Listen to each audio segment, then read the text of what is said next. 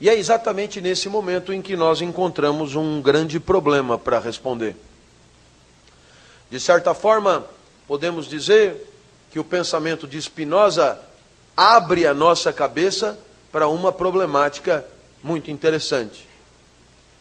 Se o belo é apenas o resultado da imediatidade do encontro com o mundo, do afeto produzido na singularidade desses encontros, vírgula. Da onde tirar tanto consenso? Da onde tirar tanta, digamos, tantos juízos semelhantes? Da onde tirar tantas convicções parecidas? Porque afinal de contas, já que o belo resulta do ineditismo dos afetos, deveria haver uma infinitude de juízos estéticos totalmente discrepantes. E, no entanto, diz David Hume, não sem muita razão, existe muito mais concordância sobre a beleza do que sobre a ciência. Hoje ninguém mais aceita Ptolomeu, mas continuamos achando uma maravilha Beethoven, a Mona Lisa, etc, etc.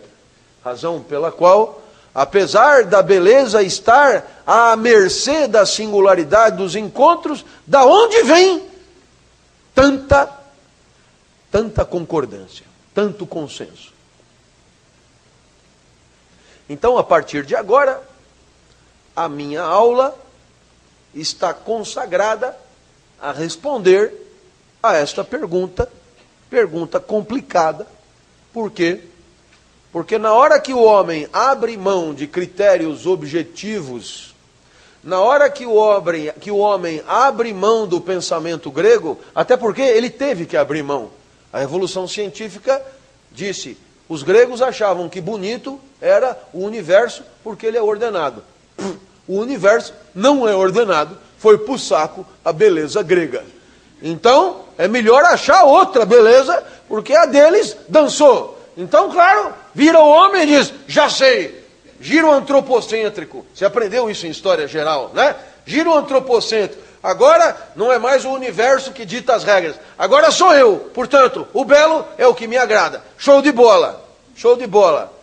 É, mas se somos tão singulares, por que tanta. Porque, claro, você explicar o consenso à moda grega é fácil. Como a beleza está no mundo e o mundo é um só, portanto, todo mundo tem que achar a mesma coisa bonita. Ponto. Só que o mundo não é mais o critério da beleza. O critério da beleza sou eu. E eu sou singular em relação a qualquer outro. Como demônios há tanto consenso. Bem, eu vou dar um exemplo que eu dei ontem que causou muita graça. Se eu colocar aqui o senhor Janequini, para respeitar a nova novela.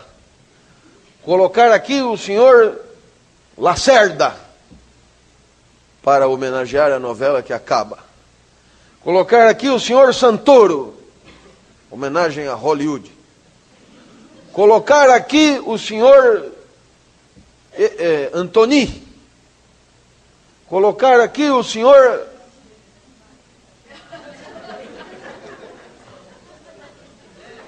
está ficando asfixiada.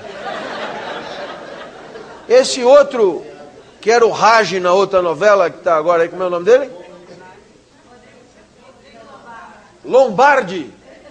Esse, esse tem que entrar, porque é São Paulino. Henri Castelli, outro São Paulino. Sem falar no Tony Ramos, no Juca de Oliveira, que já são veteranos da comunidade tricolor. E eu?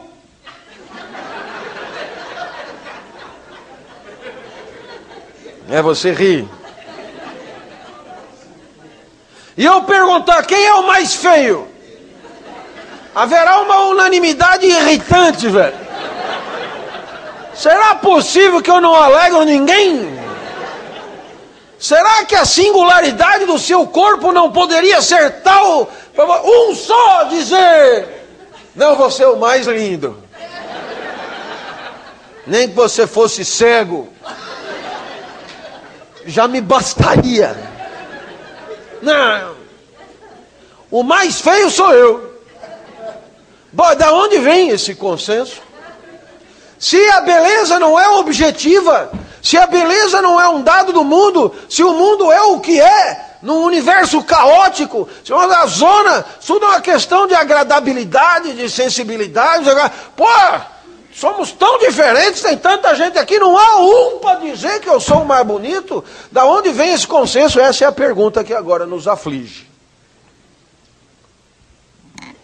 Eu darei para essa pergunta quatro respostas.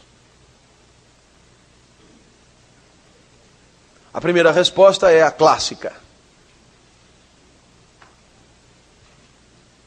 E a resposta clássica, de certa forma, procura,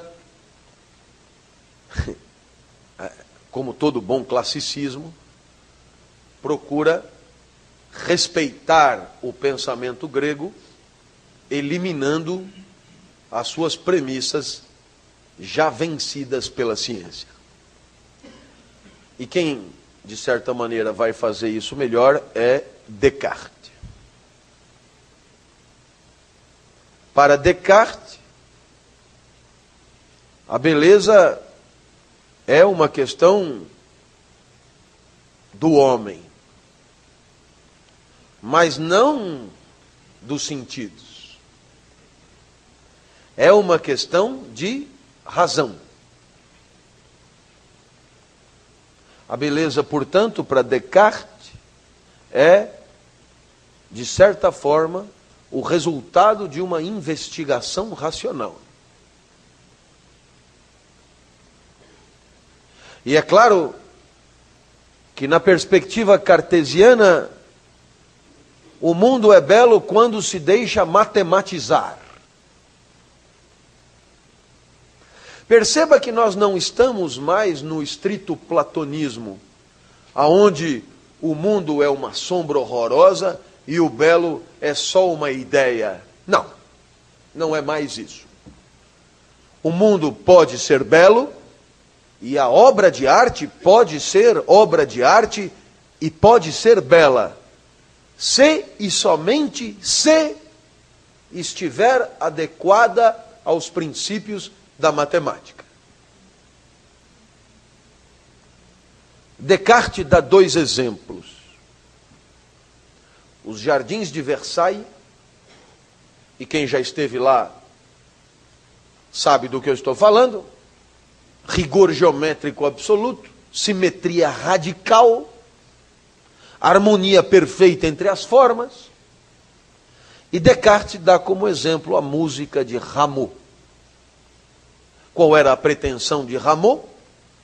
Fazer da música uma manifestação sensível da matemática. O primeiro a propor essa possibilidade foi Pitágoras, antes ainda de Platão. Para Pitágoras, a música deve ser apreciada como uma forma particular de manifestação material dos princípios matemáticos. Você então olha para mim e diz, professor Clóvis, mas por que tanta concordância? E a resposta de Descartes é muito conhecida. Se existe uma coisa bem distribuída entre nós, é o bom senso. Todos nós temos razão.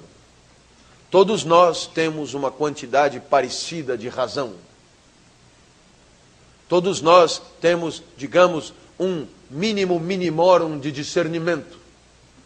E todos nós somos capazes, portanto, de enxergar no mundo beleza, quando este mundo é harmônico, geométrico e matematizável, simétrico e assim por diante. Perceba então, é uma espécie de competência bem distribuída entre nós, que nós poderíamos até considerá-la inata, que faz com que haja tanta semelhança na hora de identificar o belo do feio. Então, de certa maneira, porque eu sou o mais feio para todo mundo aqui? porque todo mundo aqui pensa mais ou menos com, do mesmo jeito. Todo mundo aqui pensa o belo em função da geometria, todo mundo aqui pensa o belo em função da harmonia e da simetria e da etc. E todo mundo verá em mim o menos simétrico, o menos harmônico, o menos, entendeu? E, e portanto todos concluirão igual que eu sou o mais feio. Ficou claro? Você sabe que, você vai dizer, bom, essa perspectiva é uma perspectiva de Descartes, isso aí é o que? 1600 e bolinha? É. Mas outro dia eu via numa revista científica dessas americanas, um indivíduo colocando figuras para bebês. E o indivíduo tinha a pretensão de mostrar que havia uma enorme coincidência na atração que as figuras exerciam sobre os bebês procurando mostrar o quê? Que a beleza decorria, de certa forma, de alguma coisa já inata àqueles bebês e que os punha um pouco em pé de igualdade. Os bebês se atraíam pelas mesmas figuras e, de certa forma, isso decorreria de uma certa, é, é, digamos, inteligência inata, uma certa é, inteligência que nos aproxima e que nos é comum. Essa é a primeira resposta. A segunda resposta não é mais clássica. E eu vou dar a ela o nome de estética da sensibilidade, ou, como querem os ingleses, estética empirista. Essa resposta você vai encontrá-la no pensamento de David Hume.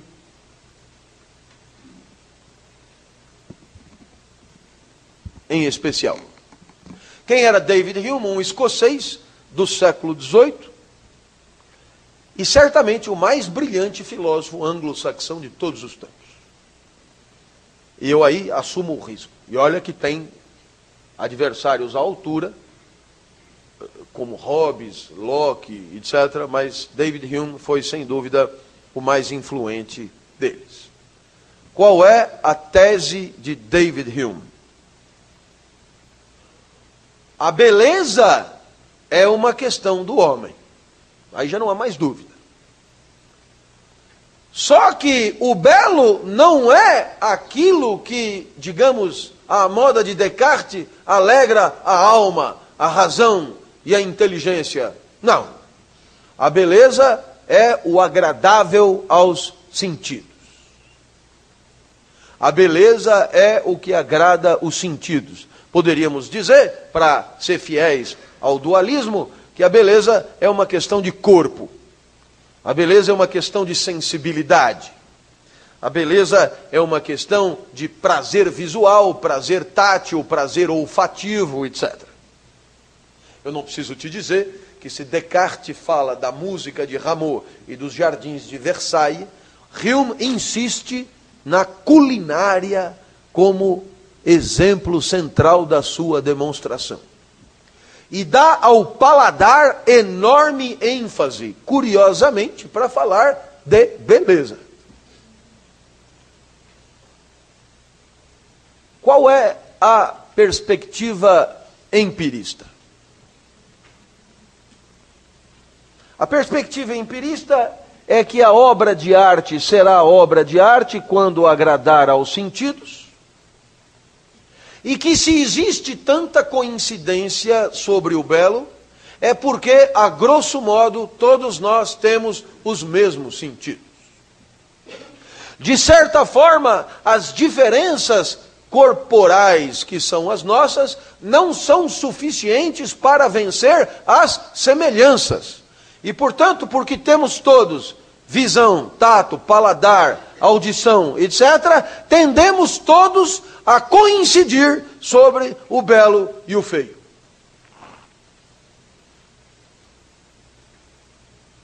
Se tivéssemos 18 sentidos, certamente entenderíamos a beleza do mundo diferentemente. E se talvez alguns tivessem 20 sentidos e outros só dois, talvez houvesse discordância maior sobre o belo e o feio. Mas a semelhança entre o belo, digamos, a coincidência dos juízos sobre o belo e o feio decorre de uma grande é, uniformidade apreciativa, que é o fato de termos todos cinco sentidos. Eu me permitiria acrescentar: se tivéssemos 30 sentidos e fôssemos quase divinos, certamente vocês se dariam conta que o mais belo de todos sou eu.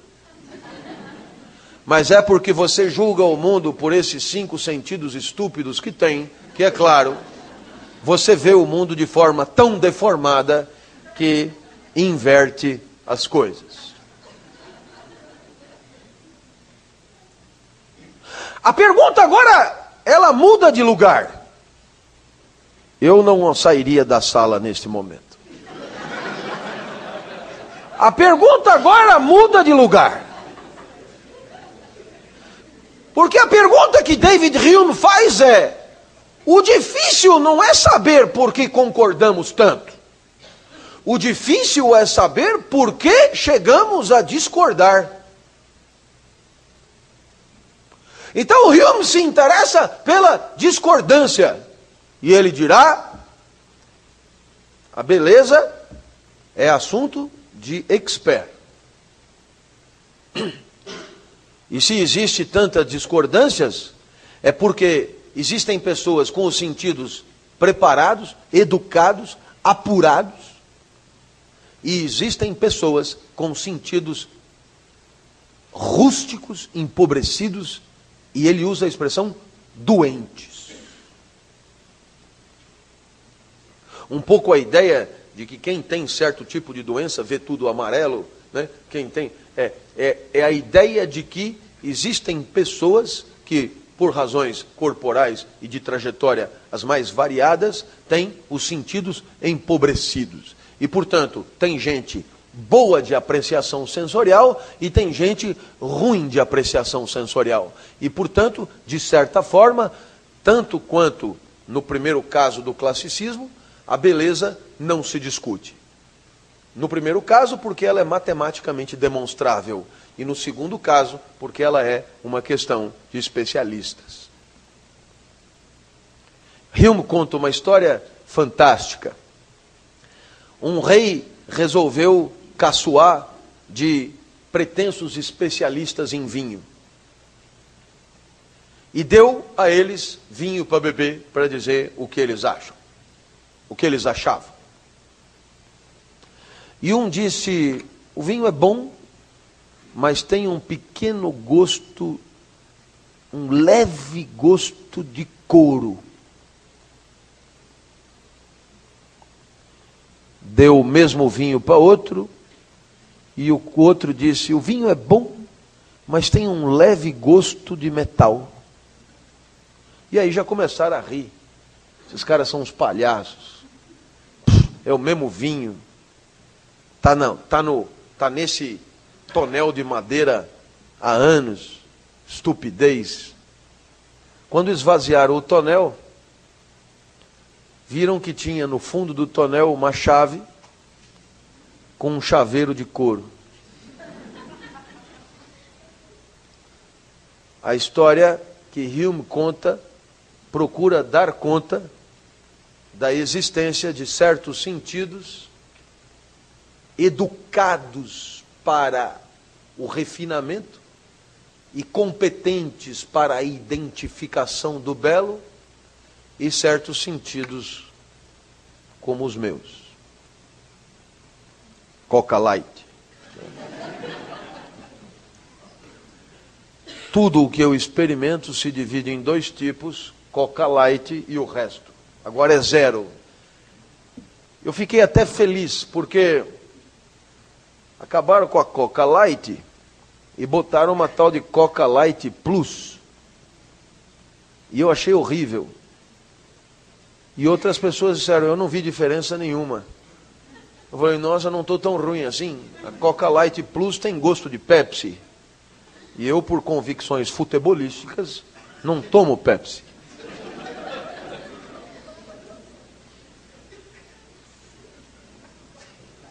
Ora, meus amigos, eis aí a nossa segunda resposta. A primeira resposta é a clássica: o belo é o matematizável. A segunda resposta é a resposta da estética da sensibilidade. O belo é coisa de especialistas em sentido. Sentido que eu digo não é sentido no sentido de significado, é sentido no sentido de sensibilidade. A terceira resposta é a de Kant. Kant, como sabem, era um apreciador de grandes sínteses e de grandes antinomias. E, portanto, o que Kant vai nos propor é aquilo que ganhou o universo, a história do pensamento, com o nome de antinomia do belo. E o que isso quer dizer? Quer dizer simplesmente o seguinte, e ele explica: o belo não é nem o que queria Descartes, nem o que queria Hume. Em outras palavras, o belo não é nem uma questão de, de matematização do mundo, nem uma questão de sensibilidade de especialistas. E aqui eu peço que você me acompanhe, porque Kant é sempre um embaço. A perspectiva é o belo não é nem verdadeiro, nem agradável. Então, essa ideia é uma ideia fundamental. Né? Quer dizer, o classicismo resumia o belo ao verdadeiro da matemática. O empirismo resumia o, verda, o belo ao agradável da sensibilidade. O kantismo dirá nem verdadeiro, nem agradável. Com essas palavras. E portanto, o que é o belo, dirá Kant, é a reconciliação do sensível e do inteligível. Portanto, de certa maneira, essa antinomia é uma antinomia de reconciliação. Em outras palavras, participa da beleza o que eu sinto e participa da beleza o que eu entendo, o que eu penso. E por quê? Explica Kant. A natureza, quando é bela, parece ter sentido para nós. A beleza é quando o mundo, que nele mesmo não tem sentido nenhum, para nós parece ter sentido. Existe beleza quando acontece essa espécie de milagre em que nós dizemos: Nossa, como é bonito. E por que, que dizemos como é bonito? Porque vemos ali como se fosse a obra de alguém que tivesse se esforçado para nos comunicar alguma coisa. E tantas e tantas vezes você olha para uma montanha e começa dizendo: são dois seios que indicam não sei o que. Veja como Deus esculpiu certinho isso para que. Perceba, você olha para as nuvens e diz: olha, um cachorro perseguindo um gato. Ou seja, quando dá a impressão que a natureza se organiza para fazer sentido para nós é que há na natureza alguma beleza. Portanto, a, natureza, a beleza só pode ser a reconciliação fortuita, a reconciliação imediata, a reconciliação extemporânea de uma sensibilidade e de uma inteligibilidade. Não há beleza sem sensação e não há beleza sem entendimento. É como se a natureza tivesse obrado para fazer sentido para nós, dirá Kant. É quando o sensível se torna inteligível. É quando a sensação ganha sentido. É como se aquela sensação fizesse parte de uma história cheia de significados. Para Kant, o belo pode se encontrar em dois lugares. O belo pode se encontrar na natureza e o belo pode se encontrar na arte. E a arte, portanto, é o momento em que o homem pode nos patrocinar a aproximação do sensível e do inteligível. Porque não se trata só de sentido, como queriam os matemáticos. Porque não se trata só de sensibilidade culinária, como queriam os empiristas. A beleza é a justa posição de ambos. Para que isso fique mais claro, e eu estou tratando mais especificamente de uma obra fundante do pensamento kantiano, que é a Crítica do Juízo, né? obra do finalzinho do século XVIII. Kant vai apresentar dois tipos de juízo, que ele vai chamar de juízo de reflexão e juízo determinante. Para que você entenda esses dois tipos de juízo, a melhor metáfora é a metáfora jurídica. É a diferença do direito inglês para o direito napoleônico. No juízo determinante, você tem uma lei e a partir dessa lei você aplica a casos concretos. Beleza e arte no mundo particular e num determinado instante essa beleza e a arte são o que são porque nos permitem uma combinação de sensação e de entendimento. Em outras palavras, não existe reflexão possível sobre a beleza que prescinda a particularidade da beleza do mundo. A beleza é um atributo do particular. A beleza não é uma teoria genérica. A beleza se encontra no mundo de carne e osso como nós o vemos.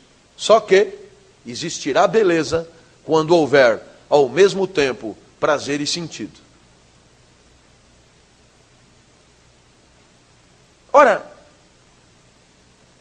em que medida esse significado da obra de arte é importante? E é aqui a pedra de toque do pensamento kantiano. Porque, da mesma maneira que na moral kantiana, a vida boa, você se lembra disso, imperativo categórico, a vida boa é a vida é a conduta cujo princípio pretendemos que se converta em lei universal. Lembra-se disso? Falamos sobre o imperativo categórico em Kant e eu expliquei para Kant quando é que agimos bem, quando fazemos de tal maneira a pretender que a nossa conduta possa ser repetida por qualquer um, ela possa se converter numa lei universal. Imperativo categórico. Em outras palavras, agimos bem quando não reivindicamos nenhum tipo de privilégio. Ao contrário, estamos cientes de que aquilo que fizemos deva ser repetido por qualquer um. E eu dei até o exemplo da minha aula. Estou tão convencido de que a minha aula é pertinente de acordo com o imperativo categórico kantiano que apreciaria muito que todos os meus professores tivessem sido como eu sou. Isso não é arrogância, é moral kantiana.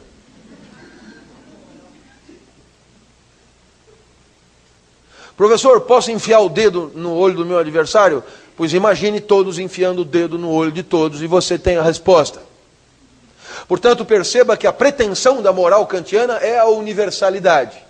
Pois, como Kant, tanto quanto Platão, tanto quanto Aristóteles e tanto quanto os outros, buscam uma coerência interna no seu pensamento, eis aí a pretensão do juízo estético em Kant. O juízo de beleza em Kant. Todos nós temos a pretensão de que o nosso juízo de beleza se converta em universalidade. Não nos contentamos nunca. Lembra do Spinoza? Eu me alegrei, você não sei, e eu insisti, isso não dá certo. Por quê?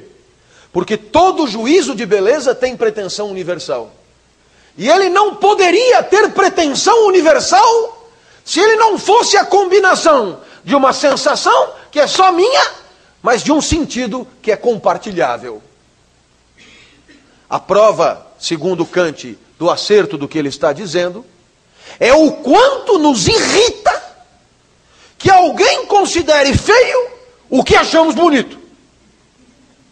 Porque se nós aceitássemos, cada um com a sua alegria, cada um com a sua sensação, cada um com o seu prazer, e foda-se, achou feio, eu acho bonito porque eu sou diferente de você, não haveria por que se irritar. No entanto, nos frustramos muito quando alguém discorda dos nossos juízos de beleza. E por que nos frustramos? Porque temos a pretensão de universalidade.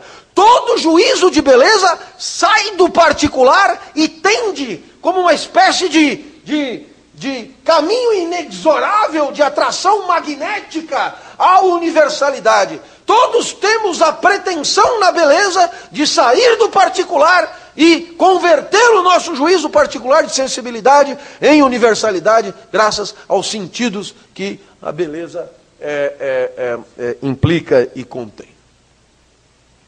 E é porque, é exatamente porque todo juízo de beleza sai do particular em direção ao universal, é que nós, que Kant justifica tanto consenso em relação ao belo e ao feio. Porque quando nós achamos alguma coisa bonita, não nos contentamos em achá-la bonita. Queremos que os outros concordem também.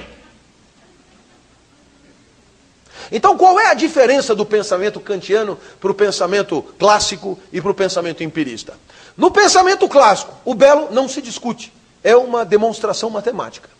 No pensamento empirista, o belo não se discute, é uma questão de especialistas, é uma questão de refinamento de gosto, não se discute. O belo para Kant é 100% discutido e discutível. Por quê? Porque são todos querendo converter juízos particulares em em certezas universais. Por isso, diz Kant, discute-se muito mais sobre o belo do que sobre qualquer outra coisa no mundo. E eu passo então para a quarta resposta. E a quarta resposta é a resposta que eu chamaria não mais clássica, não mais da estética da sensibilidade, não mais é, da estética kantiana, da analítica do belo, mas eu chamaria de sociológica. Resposta do século XIX e resposta do século XX. Qual é a perspectiva? Temos corpos diferentes, nascemos diferentes, e, no entanto, concordamos sobre a beleza. Da onde vem tanta concordância? Esta é a pergunta. E a resposta dos sociólogos, ou de pelo menos de muitos deles, é que a concordância estética é o resultado mais bem acabado de uma dominação social.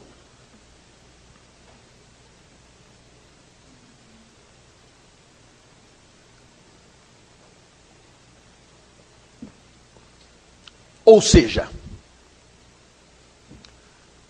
todos nós temos interesse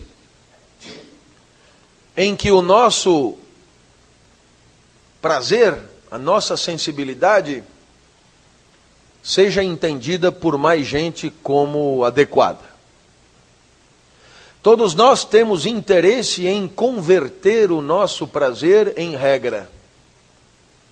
Todos nós temos inter... Por quê? Porque isso nos dá aplauso, isso nos dá apoio, isto nos dá força política, isto nos dá poder.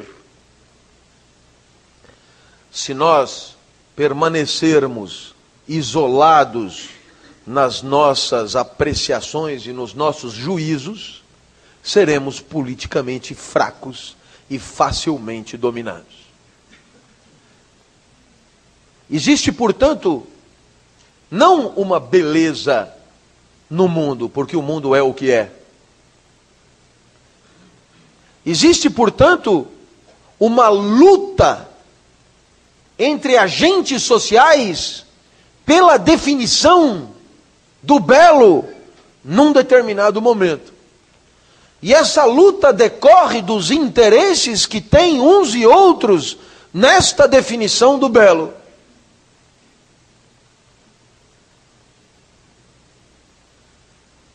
E por que razão você pode aceitar que o que eu entendo por belo possa contaminar a apreciação de outro?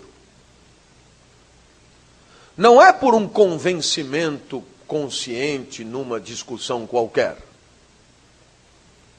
É porque os padrões de beleza fazem parte de um sofisticado processo de socialização, inscritos junto com outros valores que não são estéticos, mas, por exemplo, éticos e morais, de tal maneira que esses padrões de beleza acabam fazendo parte de uma trajetória de definição do belo e do feio que nos é massacrada por inculcação ao longo de a, a, a, a, cada instante de exposição ao mundo social. Somos vítimas de um bombardeamento ininterrupto que explícita e implicitamente nos entuxa goela abaixo um padrão do belo e, consequentemente, por exclusão, um padrão do que não é belo e do que é feio outdoors, bailarinas do Faustão, mulheres manga, morango,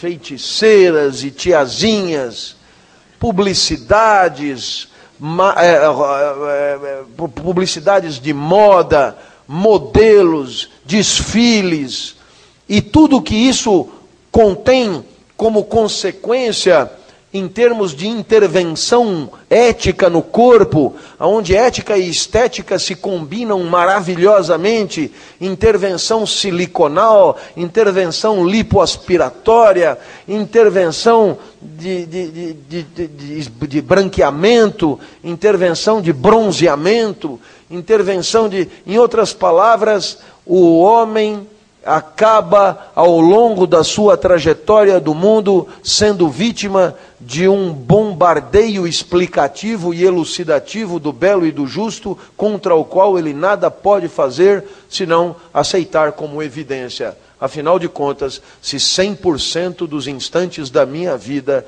o tempo inteiro, esse bombardeio não cessa, é normal que haja mesmo por trás de tudo um fundamento a beleza está em Gisele Bündchen, em Débora Seco, em Juliana Paz, etc. E é só por isso que você me elege o mais feio. Porque você é um coitado. Você não conseguiu entender que eu e o Janequine Somos o que somos só. Não tem nem beleza nem feiura, tem células. A beleza e a feiura você a julga e atribui em função de um aprendizado. Mas não é um aprendizado neutro, pedagógico, como queria Platão na paideia. É um aprendizado ideológico, interessado, aonde as forças da sociedade já na tenra infância bombardeiam você com o que você deva entender pelo belo e pelo feio, de tal maneira a você considerar isso de tal ordem evidente e óbvio que na hora da pergunta a chacota é geral e você ri, tamanha obviedade, tamanha eficiência da dominação. É o que Foucault chamará de ortopedização dos corpos. E é o que Bourdieu chamará de hábitos estéticos.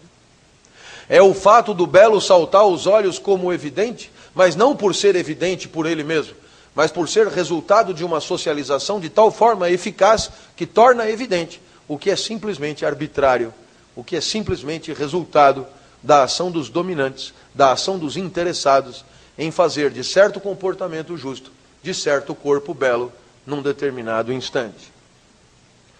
As forças que participam da definição do belo e do feio tem, obviamente, os interesses mais variados, e os mais óbvios são de índole econômica. Aqui dão as mãos, desde cirurgiões plásticos até donos de academia, runners, etc., até donos de revistas de beleza e de moda, e tudo isso compõe uma verdadeira indústria de definição do belo, contra a qual nós, singulares vítimas dos processos civilizatórios, nada podemos fazer. Quando nos damos pela conta, já estamos achando belo o que temos que achar. E o que é mais grave, qualquer veleidade herética será severamente punida. Porque se você se meter a achar bonito o que não está no padrão, ah, o mundo cairá em cima de você, com enorme rigor.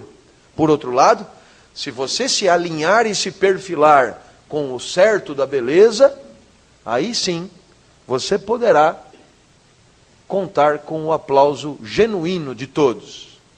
Porque ninguém vê no juízo estético aparentemente resultado do puro prazer natural do corpo, a dominação social que já transformou as células no sentido de uma alegria autorizada, de um prazer legítimo, de uma sensação agradável, alinhada e adequada aos interesses da sociedade.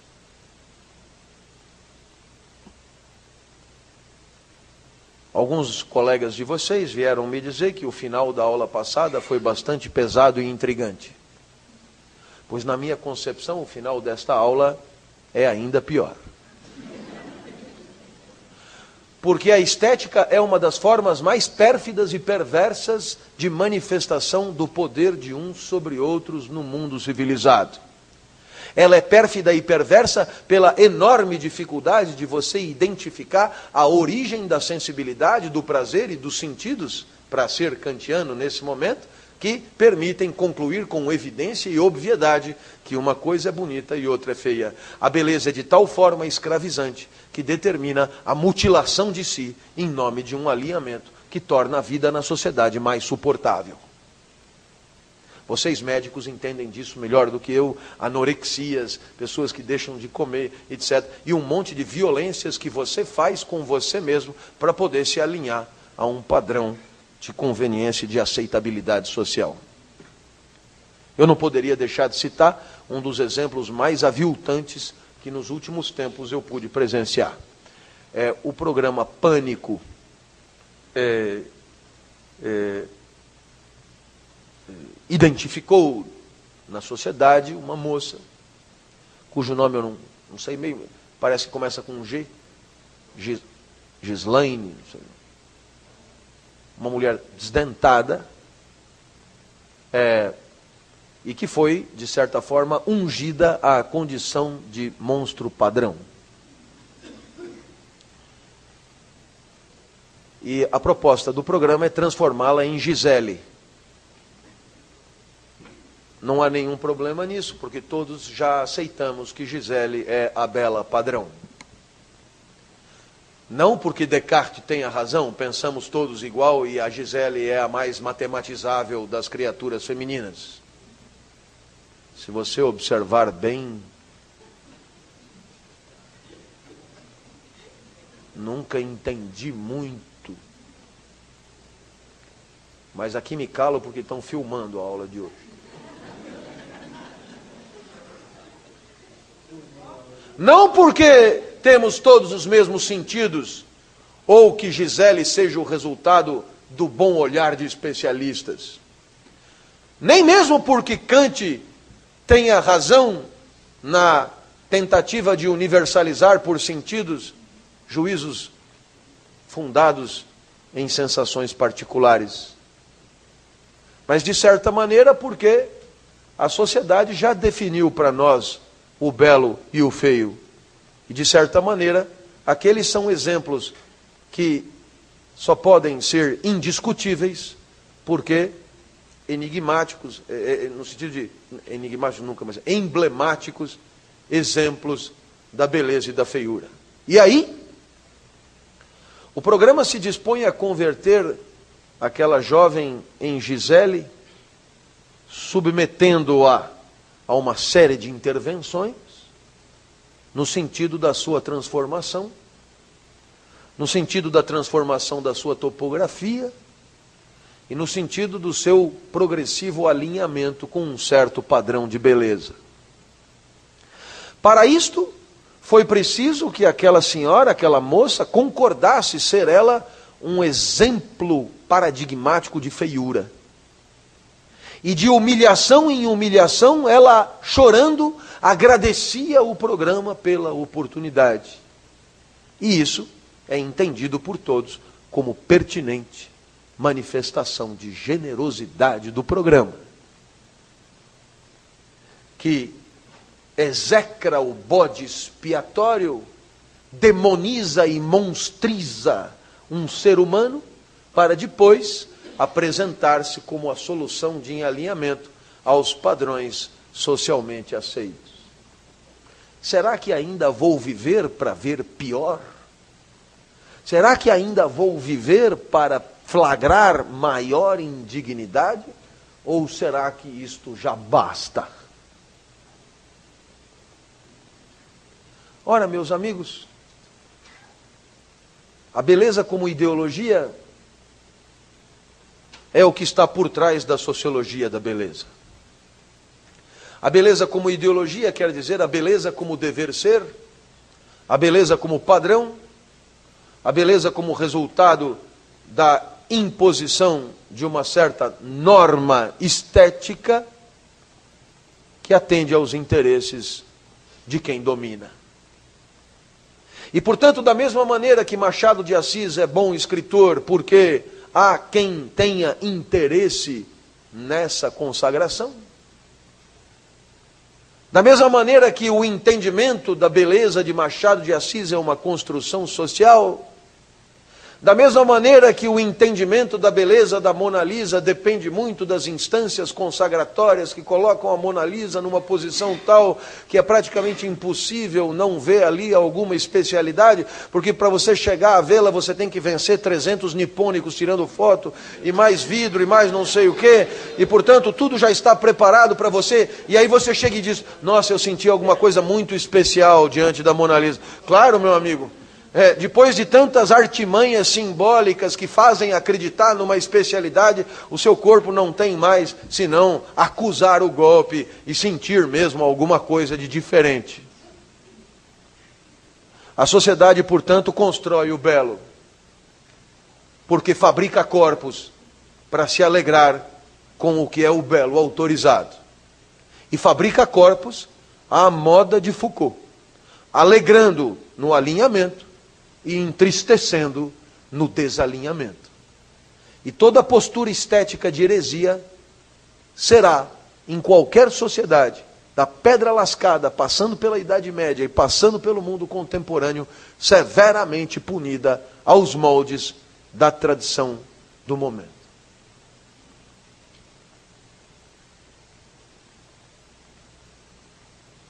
A última observação da aula, e eu deixei para o final, é a concepção de arte em Nietzsche.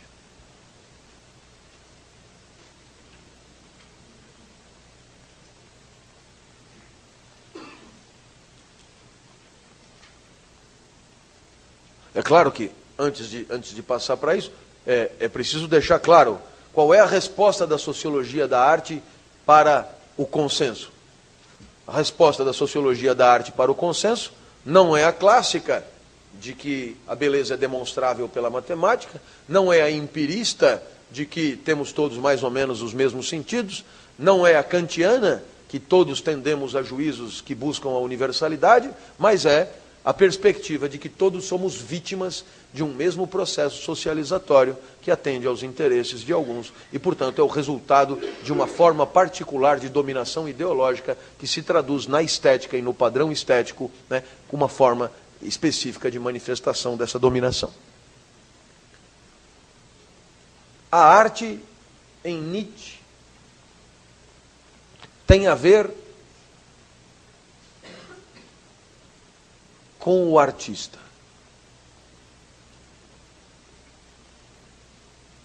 Não é por acaso que os pós-modernos são agustinianos e nietzschianos quase sempre.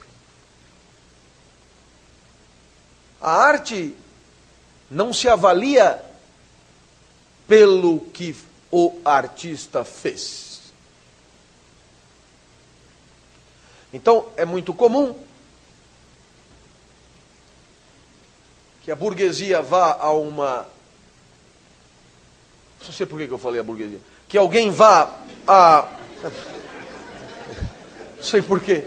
É, tem sempre um, um esquerdismo estranho que me vem de maio de 68, que eu não. Você vai a uma uma dessas coisas de arte moderna, bienal, etc. E invariavelmente tem alguém dizendo: "Mas isso não é arte". Arte não é isso. E é claro, toda a dificuldade está em explicar o que é então. Porque a tentativa será explicar a arte pelo produto. A arte é o que fazia Monet, Manet. Por quê, hein? Difícil de justificar. Por que, que é mais artístico o quadro de Monet do que um monte de bisnagas de pão dentro de um Cadillac vermelho?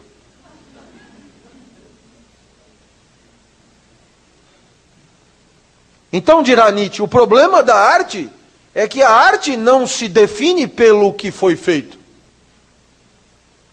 nem pelo suporte, nem pela matéria trabalhada, e nem mesmo pela ação do artista. A arte se define pela, pelo tipo de força que permite a manifestação do artista. Você sabe, já falamos sobre isso, para Nietzsche são dois tipos de força que nos animam: as ativas e as reativas. As ativas são as que dão conta da nossa genuína pulsão, as reativas são as que dão conta de nossa estratégia para impedir que outros alcancem o que desejam. Já contamos que, na perspectiva nietzschiana, a moral é a obra dos reativos. Sindicato dos bundões que no afã de impedir que um ativo triunfe, montam leis. Ninguém que age pela sua própria energia vai pensar em regra para limitá-la, para condicioná-la, para cerceá-la, para regulamentá-la. Quem age pelo seu desejo, age até a última gota. Agora o reativo não. Esse está na espreita, é o puxador de tapete.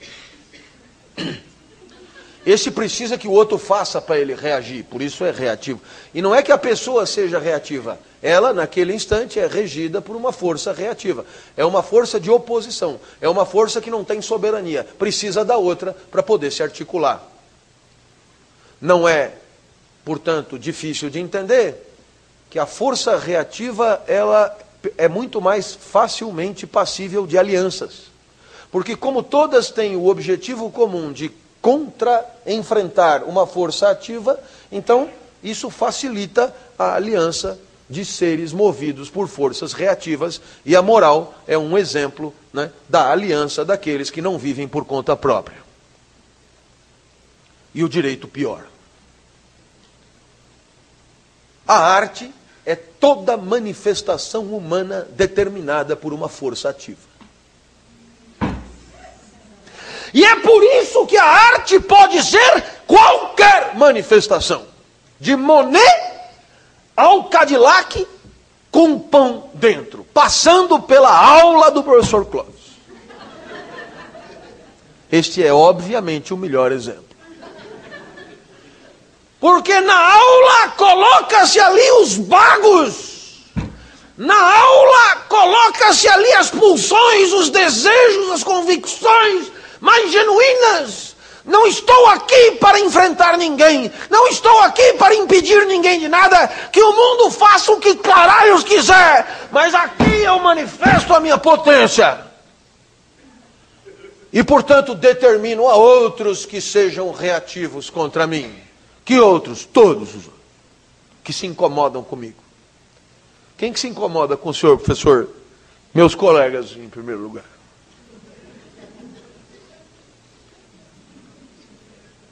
Professor Clóvis é vendido para o capital. E eu respondo sempre: vendido sim, ressentido nunca.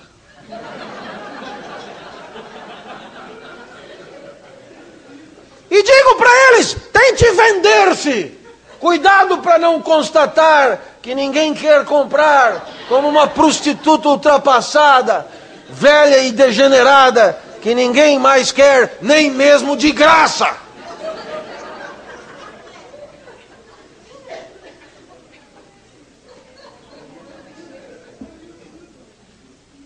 Isso me aconteceu quando dei um parecer no ano passado e saiu no jornal não o teor do parecer, mas o quanto me pagaram. Ainda não deram conta de que eram dois pareceres, não dividiram por dois e apareceu um valor astronômico no jornal. O objetivo do jornalista era criticar a Câmara por ter pago tanto, só que o valor do parecer foi estipulado pela Câmara. Eu só recebi e fiz o parecer. Nossa! As pessoas com o jornal na mão afixaram no, nos coisas, ah, milionário, eu peguei e falei, pô, por que, que não fazem uma estátua? Aí a, a, o reitor da época me chamou, a reitora, né, me chamou. Ela me chamou, eu fui, professor, isso que está no jornal é verdade? Claro, é, dizer, se a senhora dividir pela metade, né, é verdade. É, o senhor não acha abusivo? Eu falei, que adianta eu achar? Foram eles que propuseram, eu só fiz o parecer. Pois é, mas isso gera um certo desequilíbrio aqui. Eu falei, gera. Mas no lugar de fazerem uma estátua para mim, me atacam. Como uma estátua? Claro, velho. Doutora, magnífica. Ninguém lembra dessa universidade para porra nenhuma. Ainda mais em ciências humanas. Na hora que alguém acha que o parecer da universidade é importante para alguma coisa, eu deveria ser transportado de helicóptero, aclamado, velho. Alguém lembrou de consultar um professor universitário sobre uma questão ética? A senhora lembra disso ter acontecido em algum outro momento? Não, não lembro. Então, pô, né, e ainda consegui um valor para o trabalho do professor e nunca mais ele vai conseguir. Botei o, o valor comparativo alto para caralho. Agora é só todo mundo fazer parecer, vai chover dinheiro aqui, deviam me aplaudir. Fiz acreditar que um parecer de ética pudesse valer esse valor aí. Pode imaginar o que é isso? Por quê? Porque vale aquilo que alguém está disposto a pagar. E tão disposto a. Já imaginou que espetáculo? Então, não sei se você entendeu. Eu dei o parecer, botei os bagos em cima da mesa, dei a cara da universidade, dei a minha cara para bater. O que eu disse, gozado, ninguém leu. São 70 páginas incompreensíveis. Mas o fato, mas o fato de eu mas o fato de eu ter ganho tanto dinheiro irritou as pessoas profundamente. Eu mas rapaz, posso te dar um conselho? Ofereça-se para dar parecer. É possível que você tenha uma constatação triste. Ninguém quer ouvir a sua opinião, nem de graça. Essa é a reatividade. Sem falar, sem falar que o professor às vezes come as alunas, não sei o quê, esse cara é suspeito. Ora, o que é que você percebe? Que a arte, dirá Nietzsche, toda e qualquer manifestação artística, ela exige que as forças do mundo se reorganizem. Portanto, dirá Nietzsche, agir artisticamente é do caralho. Mas prepare-se, porque haverá quem não goste. E quem não gostar, provavelmente não vai te encarar pau a pau, mano a mano provavelmente vai recorrer a estratégias difíceis de ser enfrentadas, como regras, estatutos, normas, que galvanizarão a, a, o apreço e o endosso de todos os incomodados. E serão muitos os incomodados. E você terá que ter força, sob pena de ser vencido no enfrentamento entre a atividade artística e a reatividade da moral e da verdade. Eu não sei se você percebeu, mas a perspectiva da arte em Nietzsche, esta sim, é rigorosamente oposta à de Platão. Porque Para Nietzsche e para Platão, o artista afasta da verdade. Para Platão, isto é uma mazela. Para Nietzsche, isto é condição da vida intensa e da vida boa. Porque só quem busca verdades sobre o mundo é quem quer engessar o mundo. Porque a verdade não muda e o mundo não para de mudar. Quem não suporta a vida no mundo busca verdades para engessá-lo, para pará-lo, para adestrá-lo, para domesticá-lo. E quem quer parar o mundo é porque não suporta o mundo, é porque é triste, é porque é fracassado, é porque é reativo, é porque é derrotado. E estes são a imensa maioria. Eu recomendaria aqui a vocês a leitura do capítulo 2 do Crepúsculo dos Ídolos, com o título O Problema Sócrates. E Nietzsche chama Sócrates do, do, do raquítico malvado. E por quê? Porque Sócrates é o símbolo de um indivíduo monstruoso, de um indivíduo desastrado, de um indivíduo fraco, que só teve na reatividade, que só teve na fraca. Porque jamais Sócrates ou Platão disputariam pau a pau com os sofistas na ágora. Eles se fariam massacrar. Então Sócrates escorregava pelas esquinas, longe do burburinho, longe da onde o poder se disputava pau a pau, cara a cara, entre Grojas e Protágoras, entre monstros da retórica. E Sócrates, o quasímodo, o corcunda, o medonho, esse, eu não sei bem se eu entendi porque se isso é assim, isso é assado, então aquilo é frito. Sócrates sempre chegava atrasado, porque fugia do enfrentamento, e aí pedia um resuminho do que tinha sido dito, e aí propunha, mas será que isso é verdadeiro lá no mundo das ideias? Fraco, reativo, medíocre.